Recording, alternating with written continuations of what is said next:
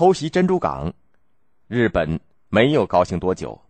一九四二年四月十八号，让日本联合舰队司令长官山本五十六大将想不到的事情发生了：十六架美国的 B 二十五轰炸机从距日本四百海里的大黄蜂号航空母舰上起飞，空袭了东京、横滨等日本重要城市。仅仅四个月前，日本在偷袭了珍珠港以后，便利用优势的海空军力量横扫太平洋西部。控制了北起阿留申群岛、南至澳大利亚北岸、西起印度洋、东至中途岛的广大地区，日本举国上下都沉浸在喜悦和美梦当中，认为美国差不多已经被打败了。现在东京挨了炸弹，叫他这个司令长官如何向天皇和国民交代？山本一面再三的向天皇谢罪，一面制定了中途岛作战计划。中途岛是太平洋北部的一个珊瑚岛，地处太平洋东西两岸的中间，战略地位非常重要。山本想通过占领中途岛向中太平洋和西南太平洋扩张，并诱出美国太平洋舰队进行决战。为此，他派遣近藤中将指挥中途岛进攻编队，运载五万八千人的登陆部队进占中途岛。派南云中一中将率领由四艘航空母舰为骨干的第一机动编队攻击中途岛，掩护陆军登陆，并配合主力舰队歼灭美军舰队。自己则率领由七艘战列舰、三艘巡洋舰、一艘航空母舰组成的主力编队，寻找美国太平洋舰队进行决战，一举歼灭。为了分散美军的注意力，他还派出了第二机动编队进攻阿留申群岛。山本的构思。不能说不好，但是美军破译了日军的密码，掌握了他的作战计划。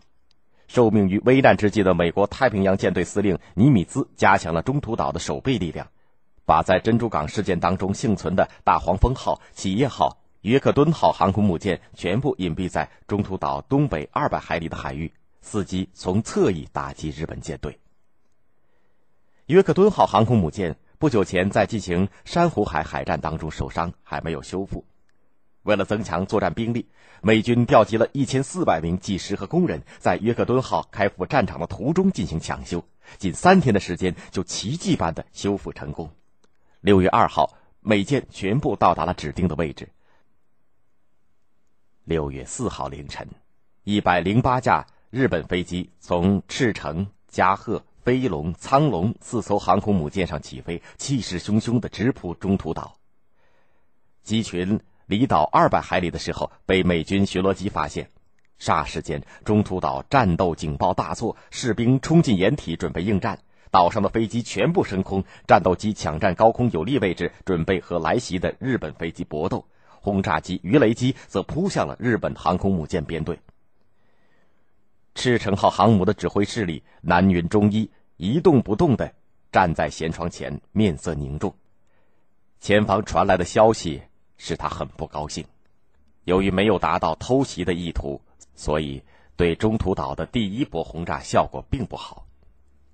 当然，谨慎持重的他把最好的飞行员全部留在了舰上，准备攻击美军的航母。这也是攻击中途岛没有达到预期效果的一个重要原因。在他看来，美国的航母才是真正的对手。站在一旁的参谋长草鹿神情激动，不停的催促他对中途岛发动第二波轰炸，吵得他心烦意乱。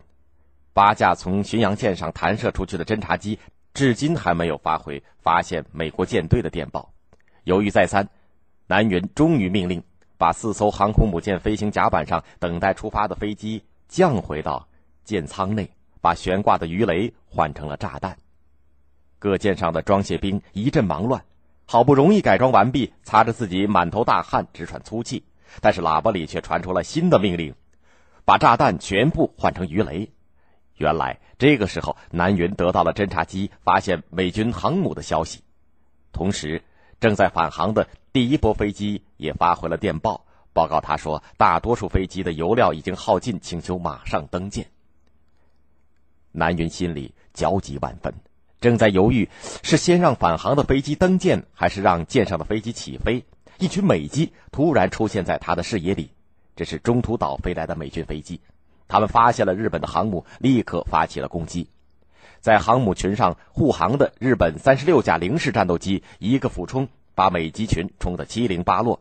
大多数飞机还来不及投弹就被击落，只有两架美机投了弹，但是远远的落在海面上，自己也没有逃过日机的追杀。南云松了一口气，命令四艘航母开放甲板，先后让燃油耗尽的返航飞机登舰，在甲板上紧急补充燃料和弹药。然后飞往中途岛进行第二次轰炸。待他们出发以后，舰舱里的飞机升空迎击美军的航母。只要熬过这个艰难的时刻，他就又掌握了主动。但事与愿违，正当日军手忙脚乱的改变部署的时候，从美国三艘航母上起飞的机群分批的赶到了。日军的零式战斗机拼命的阻挠美机对自己航母的攻击。军舰上，指挥官挥舞着指挥刀，指挥防空火炮进行射击。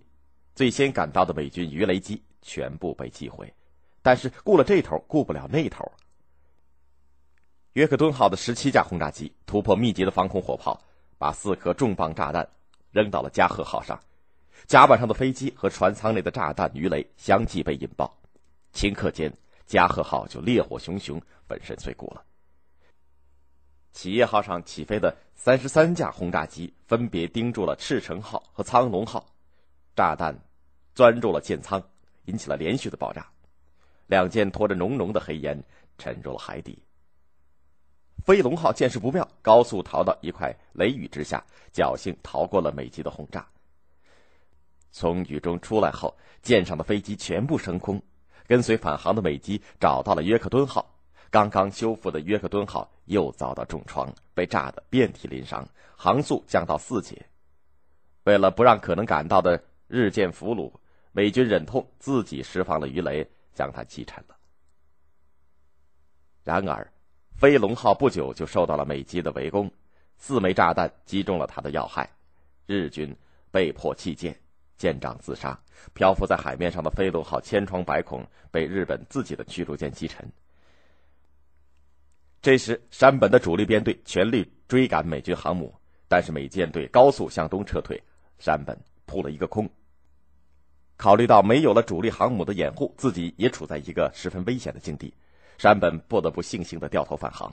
他精心设计的中途岛海战以日本四艘主力航母沉没、二百五十三架飞机被击毁而告终。美国损失了一艘航母、一艘驱逐舰和一百五十架飞机。但夺取了太平洋中部的控制权和制空权，从此太平洋战争的转折到来了。日本在太平洋地区的力量一蹶不振，被迫从战略进攻转入战略防御。